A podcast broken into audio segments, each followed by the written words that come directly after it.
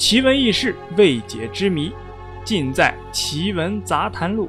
大家好，我是幺八三。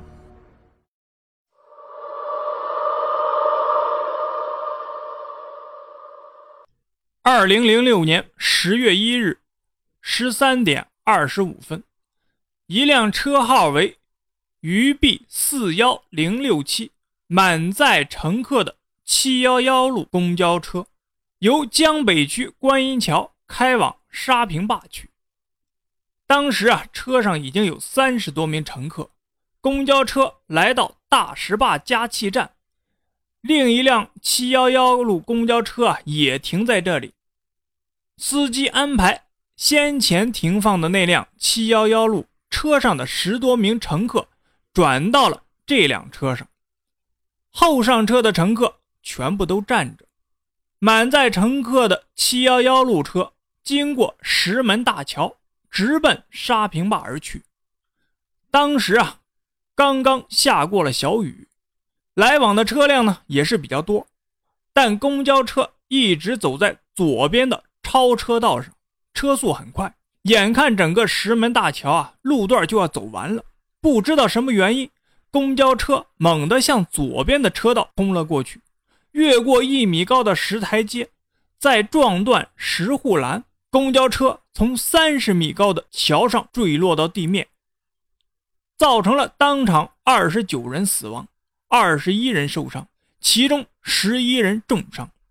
事故发生后啊，周边热心的市民迅速展开了救援，有人不停地拨打电话报警，有人打开车顶的逃生窗，将车里的生还者救出。有人不顾客车的天然气正在泄漏，随时都有爆炸的危险，钻进车里展开救援。随后啊，救护车、警察和消防队也是相继赶到。从重庆市公安交通管理信息网上啊查到，哈，二零零六年一月十七日十点二十八分到出事前一天，也就是九月二十九日十点五十一分。九个月时间里，这台七幺幺路车号为渝 B 四幺零六七的大客车，违章累计次数达到一百六十四次，平均每个月违章十八点二二次。面对七幺幺路车如此惊人的违章记录，交警执法部门是如何监管和处理的呢？这辆车在九个月下创下了一百六十四次。违章记录未受到任何处罚。对于七幺幺路的前生今世，重庆市民啊体会是颇深的。七幺幺路在没有换车并安装线路指示牌之前，是个社会营运中巴，是城市公共交通有待完善的补充部分。重庆呢，为改善提升城市形象，在城市市长峰会召开之前。对全市中巴进行全面的整治，将其纳入城市公共交通体系，规范化管理。比如购置统一的车辆、定点线路、营运牌发放等。事实上啊，全市七字开头的客车和许多定线车采用承包或者是挂靠的方式运营，运营公司松散管理。若发生事故，主要责任由车主承担。由个体到公司化管理，其实啊，实质的身份并未改变，不同的是车辆更新了，由旧貌换新颜。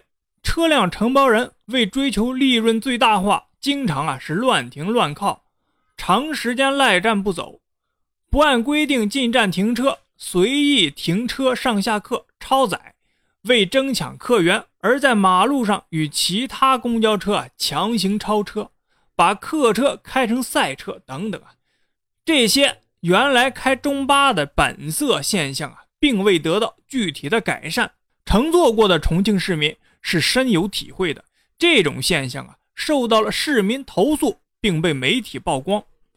承担车辆管理的出租车公司，除了把豆腐弄成肉价钱。层层盘剥一番，让车主啊高价购买车辆，并支付高额相关费用。公司重视收费，忽视管理。车主为收回成本盈利呢，不得不啊多拉快跑。事故的发生啊不是意外。在事故发生后，受伤者都是市民自发的出来救助的，警察和消防啊是三十分钟之后才赶到的。有电视台新闻啊引用一位警察的初步判断说司机是自杀的，是否意味着通过电视台新闻暗示这将是今后的调查结果而诱导舆论方向？那么于 B。四幺零六七的司机为什么不在驶过大石门桥的桥中心时把车直接开到嘉陵江的急流中去呢？而是把地点选在了通过大桥之后的引桥处呢？从事故发生的过程到事故发生的后续，都让人们不得不怀疑这件事件绝非是普通的交通事故这么简单，而且。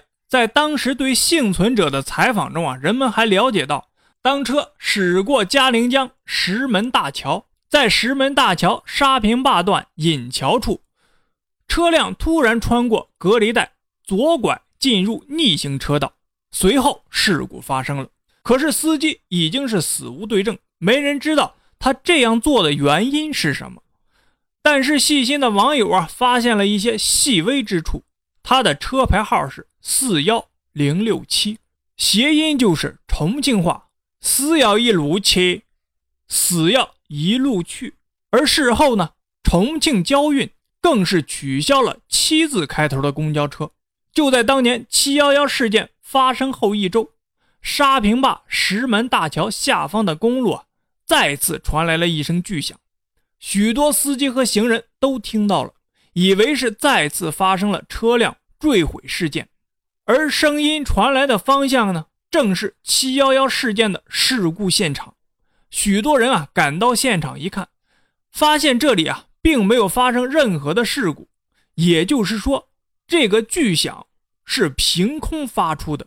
那天是七幺幺事件遇难者们的头七，于是啊，人们猜测十月一日重庆七幺幺公交事故可能。是灵异事件，而事情到了这里呢，并没有完。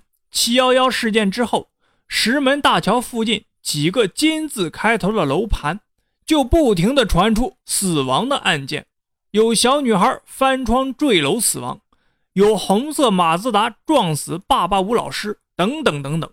十月一日，重庆七幺幺路公交灵异事件的真相啊，至今仍然是一个谜团。群众无法接触到事件的其他方面，只能靠目击者和幸存者的描述推断。而警察和政府呢，也一直没有给出事件的调查结果，企图啊让人们淡忘这件事情。